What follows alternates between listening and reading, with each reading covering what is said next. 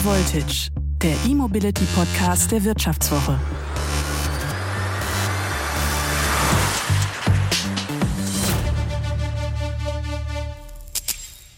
Hallo, mein Name ist Martin Seifert.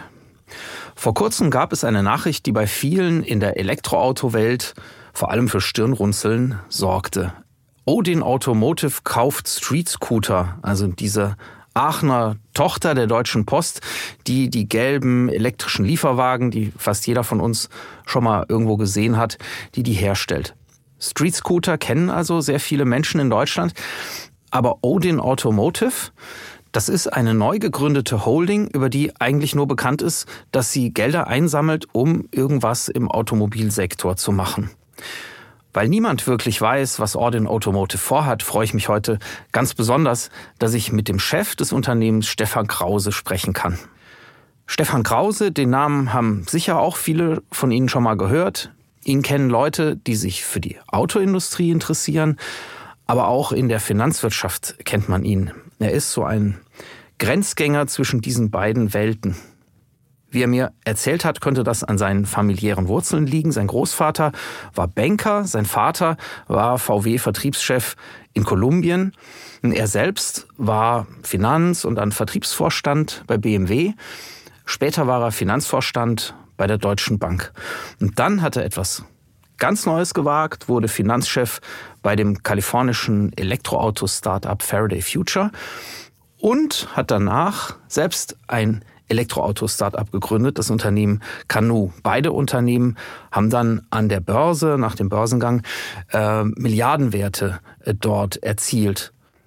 Warum er dann im Herbst jetzt Street Scooter gekauft hat und was Ordin Automotive insgesamt so vorhat, darüber spreche ich heute mit ihm. Wer mehr zum Thema E-Auto und weiteren spannenden Trendthemen erfahren möchte, sollte die neue Wirtschaftswoche lesen. Alle Podcast-Hörerinnen und Hörer erhalten die Wirtschaftswoche exklusiv zum halben Preis. Bleiben Sie top informiert und sichern Sie sich jetzt die Wirtschaftswoche zum Vorteilspreis. Unter vivo.de slash highvoltage-abo. Den Link finden Sie auch in den Show Notes.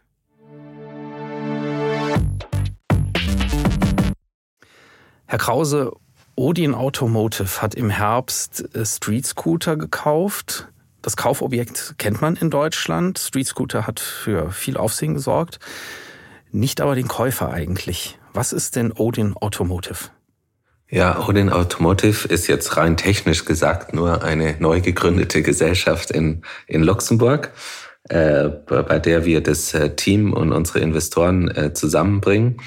Äh, die Idee hinter Odin ist äh, aber schon eine ganze Weile sind wir schon unterwegs mit einem Team an engagierten äh, Mitarbeitern äh, und Co-Foundern, äh, die recht global sind.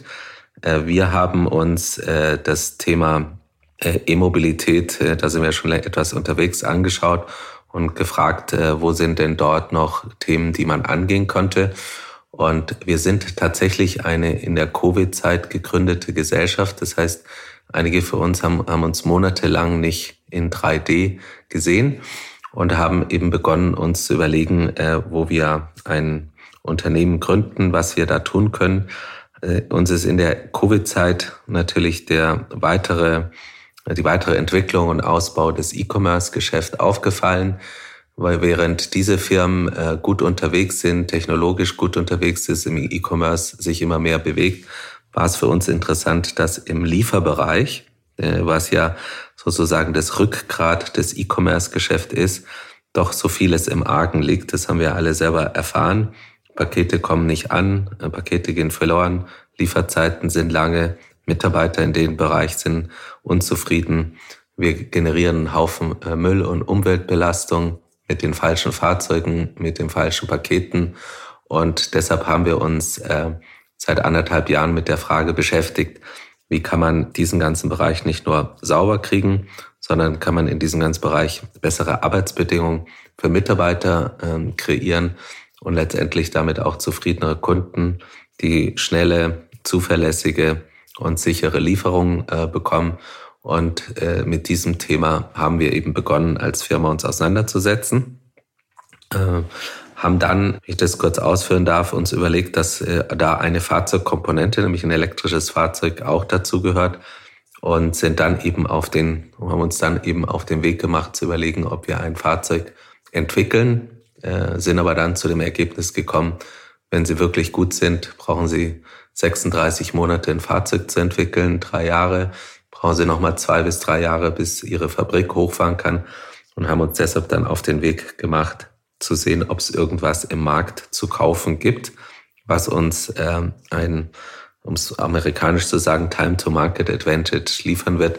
Und äh, so ist die Idee äh, gekommen, warum kaufen wir und nicht was Bestehendes. Wir haben uns einiges angeschaut. Es gibt interessanterweise aber einige ähnliche Geschichten zu Street Scooter.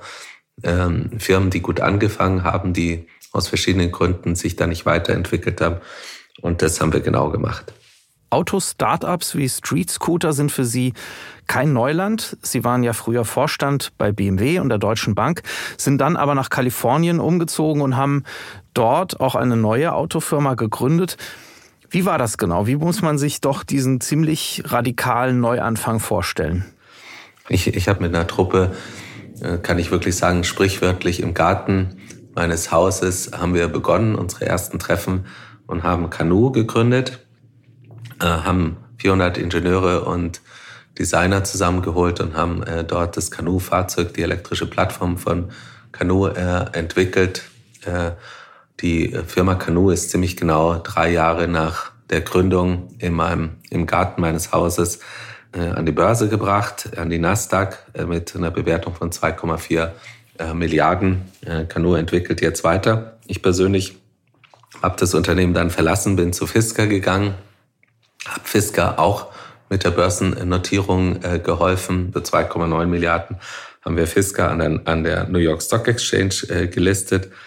Habe dann noch zwei, drei Listing-Themen in USA betrieben. Bin dann zu einem Trupp dazu gestoßen, was ein Spec auch gelistet hat. Wir sind zurzeit auf der Suche mit diesem Spec äh, nach einem äh, Mobilitätsunternehmen in Europa und äh, habe gleichzeitig, äh, wie gesagt, Odin Automotive gegründet und das Team und das Projekt äh, weitergeführt.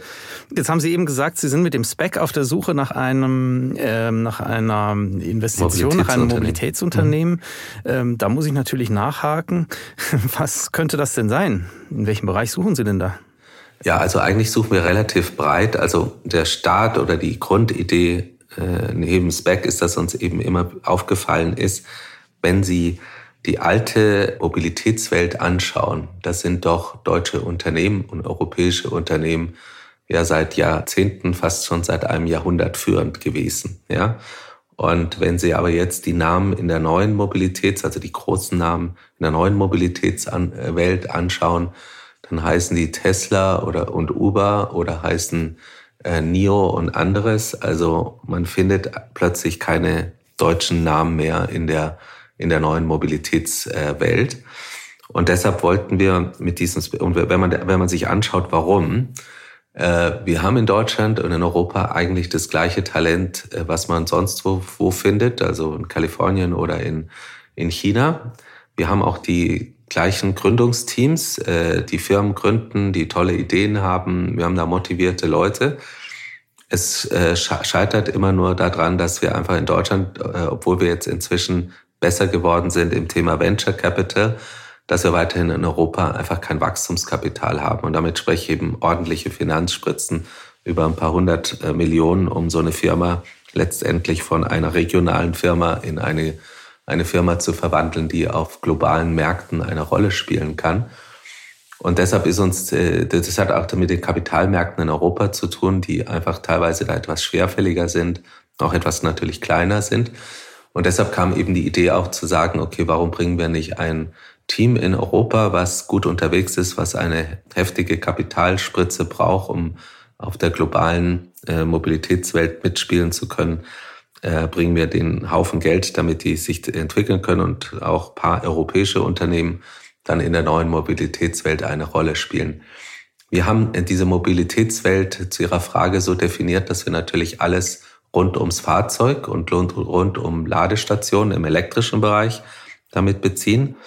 Aber auch neue Mobilitätsdienstleistungen. Das, das heißt alles die Plattform, die sich darum kümmern, uns äh, in der Zukunft äh, schneller und besser und intelligenter äh, zu bewegen, bis hin zu natürlich das autonome Fahren, äh, Firmen in dem Bereich, wie auch Firmen, die die Software und die IoT und so weiter machen, äh, die die neue Mobilität oder auch die Autonomie unterstützen wollen. Also ziemlich breit angelegt. Wir können natürlich im Moment noch nicht äh, genau äh, sagen, äh, welches Unternehmen spezifisch. Wir haben zwei, drei Unternehmen auf der Shortlist. Mit einigen dieser Unternehmen sind wir sehr weit.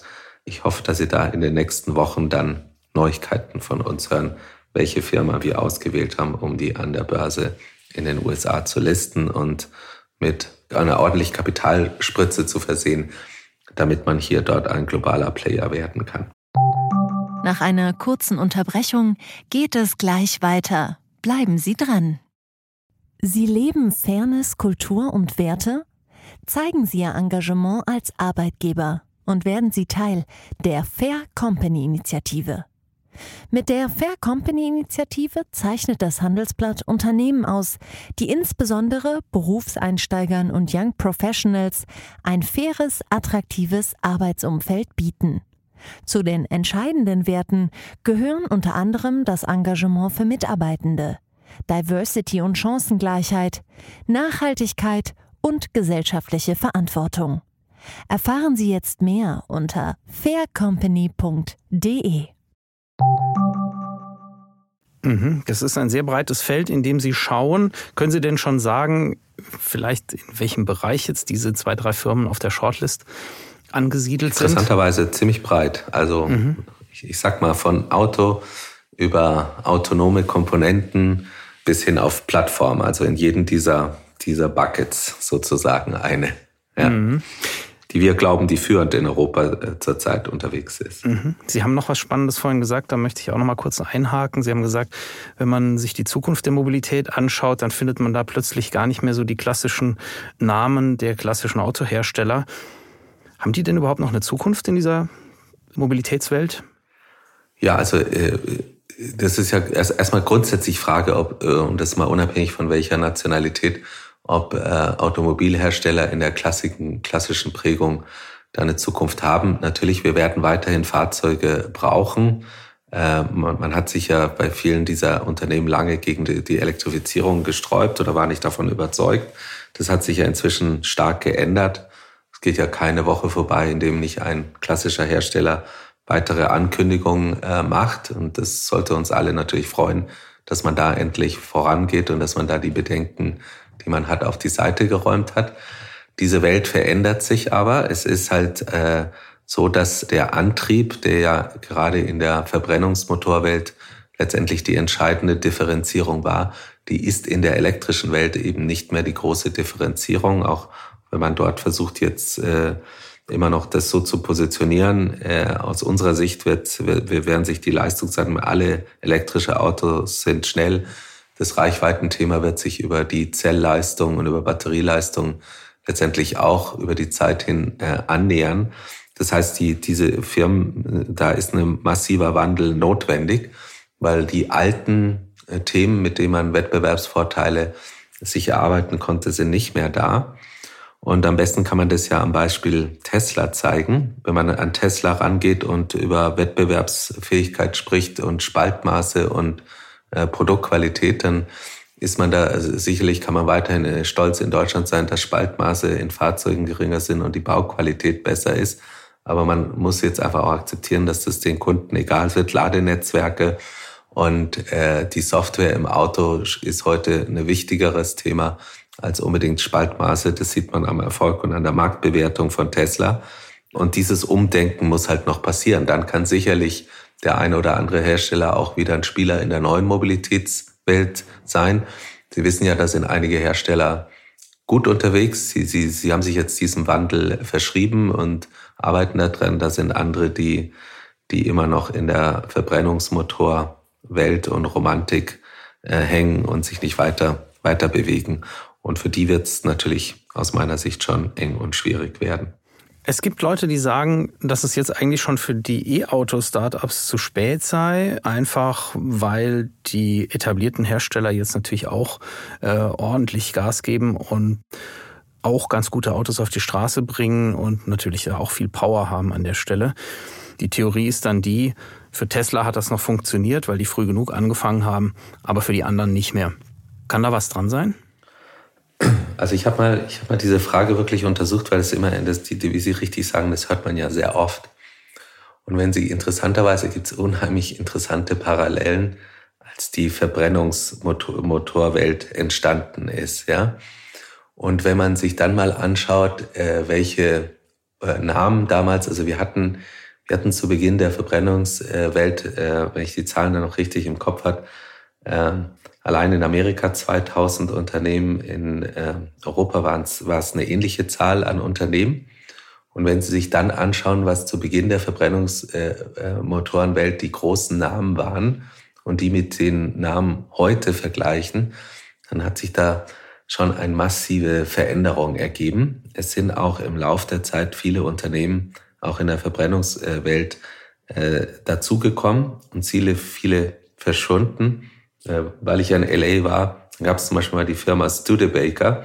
Die Firma Studebaker war mal größer als Ford.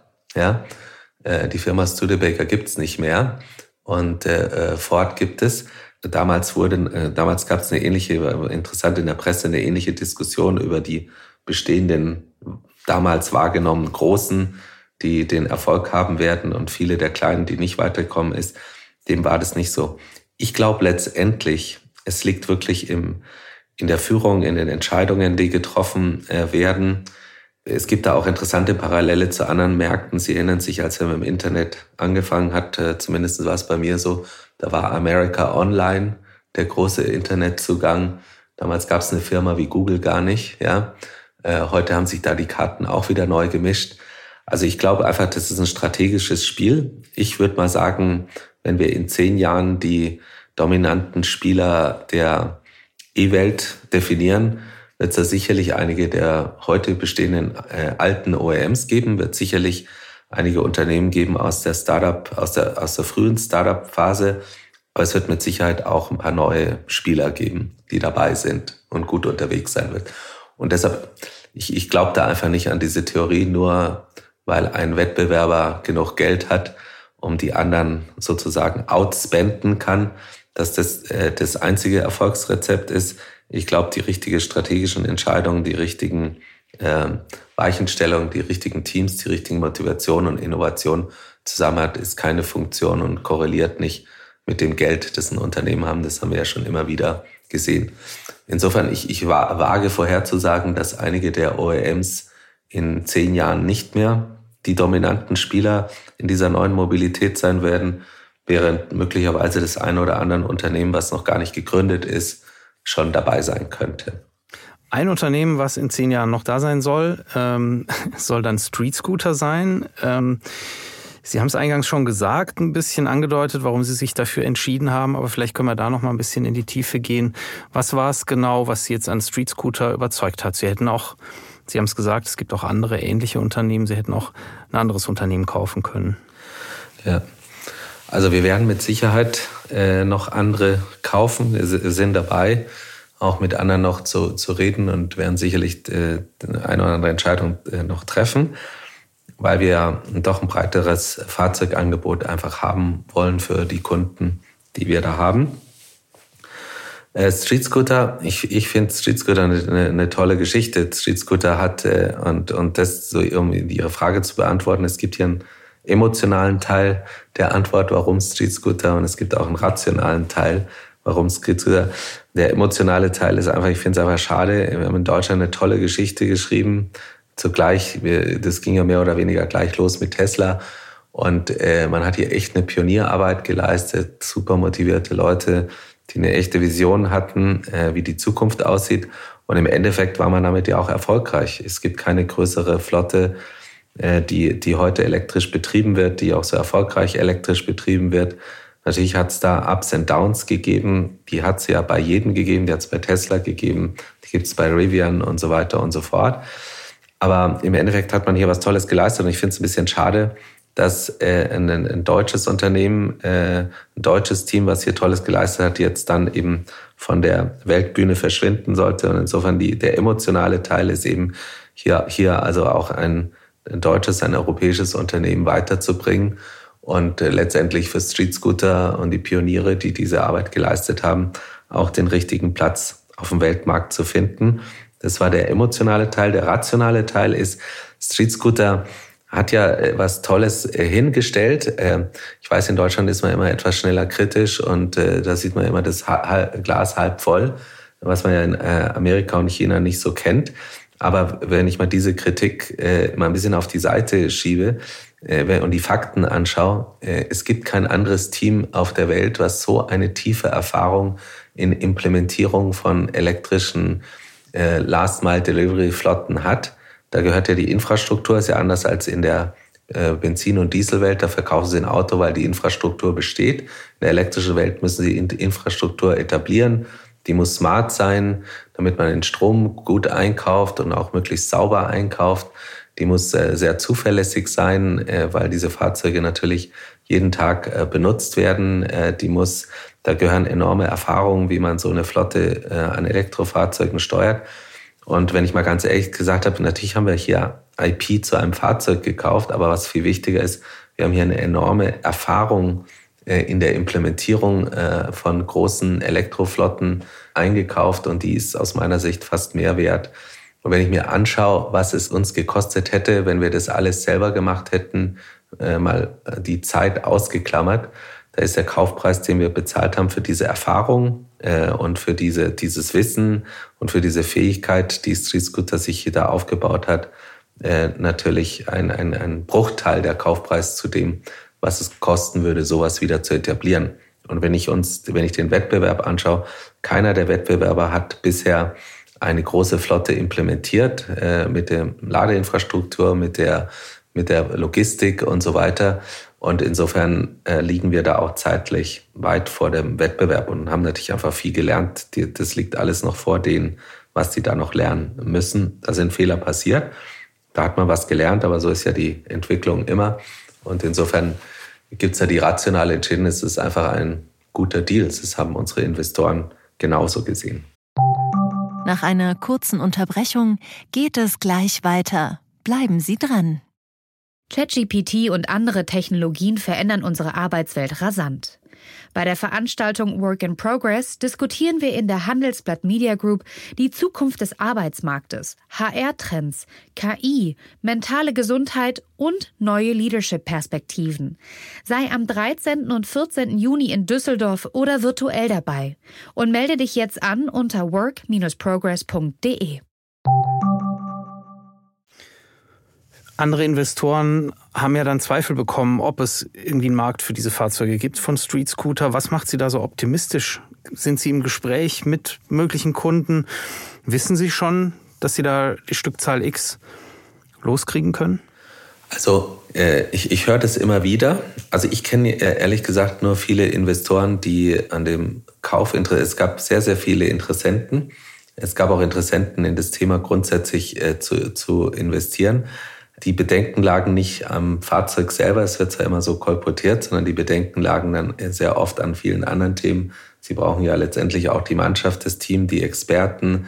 Äh, sie brauchen äh, letztendlich auch die Vision, äh, wie es dann weitergeht, ja, mit so einer Firma und so weiter. Und ich würde mal jetzt sagen, es gab mit den Investoren, die Interesse hatten, die ausgestiegen sind, gab es eine ganze Reihe an Gründen, warum man zu einem gegebenen Punkt das entschieden ist, es nicht unbedingt jetzt mit, dem, was wir jetzt gekauft haben, zu tun hatte, um das erstmal klar äh, auszusprechen. Und das ist ja völlig klar, es, es gibt einen großen Markt für diese Fahrzeuge. Aus unserer Sicht, rein mathematisch gesehen, muss eine riesen weltweite Flotte an Diesel- und Benzinfahrzeugen ersetzt werden in den nächsten zehn Jahren. Wenn Sie sich äh, ausrechnen, wie viele Fahrzeuge das sind, dann ist da Platz für viele Wettbewerber. Aus meiner Sicht können die bestehenden OEM äh, meinetwegen alle eine Million Autos bauen. Wir werden trotzdem noch mehr Fahrzeuge brauchen als das. Und insofern habe ich keine Zweifel, dass wir Kunden äh, finden werden. Äh, wir haben ja bisher, wir haben ja das Unternehmen erst am 3. Januar diesen Jahres übernommen. Äh, wir beginnen jetzt mit den Marketingaktivitäten. Wir wollen ja den Namen auch äh, ändern, eine neue Marke etablieren und so weiter. Und, und trotzdem ist die Menge an Interessensbekundungen an Kunden, die von sich aus auf uns zugekommen sind und sich schon gemeldet haben, enorm hoch. Das, das Interesse ist hoch. Alle Firmen der Welt wollen, insbesondere seit COP 26, äh, wollen sie elektrifizieren, wollen saubere Flotten, wollen saubere Fahrzeuge haben. Es gibt große Mietunternehmen, die uns angesprochen, Mietfahrzeugunternehmen, die uns angesprochen hat. Es gibt große Leasinggesellschaften, äh, die, mit denen wir Gespräche geführt haben. Also jeder will das Problem lösen und es gibt einfach keine Fahrzeuge im Moment. Ja? Insofern äh, haben wir da überhaupt keine Bedenken, dass wir genug von diesen Street Scooter verkaufen können. Äh, wir müssen natürlich, äh, das ist ja wichtig, um die Kapazität jetzt zu erreichen, die das Werk in Düren hat, müssen wir natürlich auf der Zulieferseite arbeiten, weil da muss die Kapazität teilweise noch äh, erhöht werden und weiterentwickelt werden. Das, das wird auch ein paar Monate dauern, aber wir sind äh, ziemlich sicher, dass wir dann im nächsten Jahr mit äh, voller Kapazität an viele, viele mehr Kunden außer der Deutschen Post Fahrzeuge auch liefern können. Uns hat natürlich auch gefreut, dass die Deutsche Post auch weiterhin von dem Fahrzeug so überzeugt ist, dass die Deutsche Post natürlich jetzt auch insbesondere für dieses Jahr Orders platziert hat, die uns erlauben, die Produktion jetzt laufen zu lassen und darauf aufbauen. Aber für diese Fahrzeuge gibt es einen großen Markt, das kann ich Ihnen sagen. Auf was darf man denn da konkret hoffen, so aus deutscher Sicht? Wie viele Arbeitsplätze werden wir vielleicht dort sehen? Welche Stückzahlen wollen Sie erreichen? Sie haben das Team angesprochen. Man braucht das, das richtige Team. Haben Sie das dort? Müssen Sie das noch ausbauen? Also das Gute, Gute äh, fange ich, äh, fang ich erstmal mit der Kapazität an. Das Werk in Düren hat eine Kapazität von 30.000 Fahrzeugen. Das ist aus unserer Sicht für die nächsten zwei, drei Jahre ausreichend Kapazität ist, aber wir müssen da erstmal hochkommen. Man produziert ja jetzt eher drei, drei bis 4.000 Fahrzeuge in dem Werk. Äh, wir wollen natürlich diese Kapazität erst ausschöpfen. Äh, wir haben ja eine zweite Fertigungsanlage gekauft. Äh, die war Teil des Kaufpreises. Die wollen wir in die USA bringen. Das hat damit zu tun, dass wir sehr viele Kunden in USA haben, die Interesse bekunden haben. Und außerdem wollen wir natürlich auch in das Geschäft äh, mit äh, der amerikanischen Regierung kommen, die ja auch große Pläne zur Elektrifizierung hat. Und dafür muss man natürlich in den USA auch produzieren können.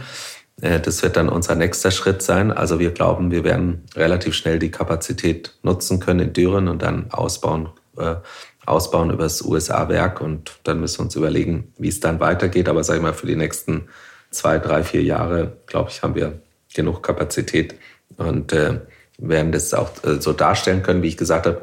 Wichtiger ist, dass die Zulieferer mitwachsen und dass sie dort die richtigen Zulieferer finden äh, und oder den bestehenden Zulieferern auch helfen, äh, dann ihre Kapazitäten entsprechend äh, zu erhöhen zu den Menschen und Team. Also was uns natürlich begeistert, äh, die Nähe zu der Universität in Aachen. Es gibt in dem in der Region äh, gute qualifizierte Leute. Äh, dennoch, das Odin-Team ist ja sehr weit verteilt. Wir haben ja Mitarbeiter in, in Japan, wir haben Mitarbeiter in China, wir haben Mitarbeiter in Singapur, wir haben jetzt Mitarbeiter in, in Deutschland, in England, und dann äh, geht es auch äh, weiter, dass wir Mitarbeiter in äh, Amerika, in den USA haben, in Kalifornien haben. Äh, sogar eine unserer Mitarbeiterinnen ist in Mexiko. Also äh, wir sind ja tatsächlich so eine Covid-Firma, die, die physisch, wir haben also in dem Sinne kein Headquarter, die arbeiten. Und bisher war es überhaupt kein Problem, qualifizierte Leute zu finden, sowohl in Deutschland wie, wie auch im Ausland, die an so einem Projekt mitarbeiten wollen. Und die Universität Aachen bietet uns dann natürlich sag mal, weiterhin äh, viele junge Leute, die sicherlich dazu kommen werden und mitarbeiten wollen bei uns. Sie sind ein Investor. Normalerweise pitchen Unternehmen äh, Startups bei Ihnen und erklären Ihnen, wo sie stehen wollen in zehn Jahren oder in fünf Jahren, was sie für eine Vision haben. Jetzt pitchen Sie doch vielleicht mal bei den, bei den äh, Podcast-Zuhörern und sagen, wo ist Odin Automotive in zehn Jahren? Das ist natürlich eine gute Frage. Also unsere Ambition ist, dass wir einer der Systemanbieter sind für zukünftige Megastädte der Welt, was den Waren- und Personenverkehr angeht. Damit habe ich eine weitere Dimension eröffnet, weiß ich, aber das ist die Vision der Firma. Wir wissen, Das und, und unsere Vision ist, wir wissen, dass hier in diesen Megastädten heute, was sowohl den Waren wie den Personenverkehr angeht, äh, vieles im Argen liegt und dass es auch so nicht weitergehen kann. Allein die Zeit, die wir Menschen im Stau verbringen, die Zeit, die, die Ineffizienz dieser heutigen Verkehrssysteme muss gelöst werden. Wir wissen, dass wir die meiste Technologie kennen wir schon, mit dem wir das lösen. Wir brauchen jetzt Unternehmen, die wir, die das implementieren. Und das große Ziel von Odin Automotive ist, äh, ein wesentlicher globaler Player in Mobilitätslösungen in Großstädten dieser Welt zu sein. Es ist offenbar ein ziemlich großes Rad, das Stefan Krause mit Ordin Automotive drehen will. Für Street Scooter ist das natürlich eine echte Chance. Vielleicht wird das Unternehmen mit dem Kapital, das Odin anschleppen kann, auch mit den richtigen Leuten dann ein veritabler großer deutscher Nutzfahrzeughersteller. Möglich ist das. Allerdings sind die Anleger natürlich kritischer geworden bei Autostartups. Nicht alles wird mehr automatisch als der nächste Tesla gesehen. Der Absturz der Aktienkurse und insbesondere auch der Tech-Werte in den letzten Wochen und der Krieg in der Ukraine haben es für die Autostartups sicher auch nicht leichter gemacht. Ich bin also wirklich gespannt, wie es mit dem Auto-Neuling Ordin Automotive weitergeht. Das war High Voltage für heute. Vielen Dank fürs Zuhören. Der Podcast wurde produziert von Anna Höhnscheid und Florian Högerle.